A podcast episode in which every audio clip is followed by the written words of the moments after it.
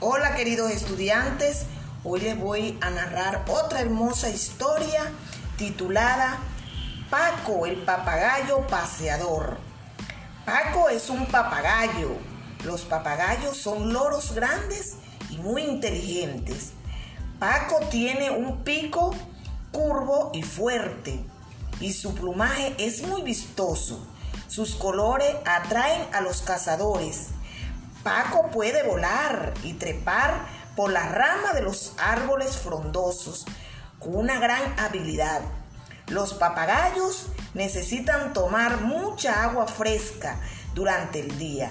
Paco se alimenta de semillas, granos, insectos, verduras y frutas. Paco el papagayo llegó al Parque Natural hace unos años. Allí conoció a Paula, Paco y Paula formaron una familia de papagayos. Ellos tienen un bebé llamado Paquito. Paco y su familia son felices en el parque. A Paco le fascina recorrer el parque.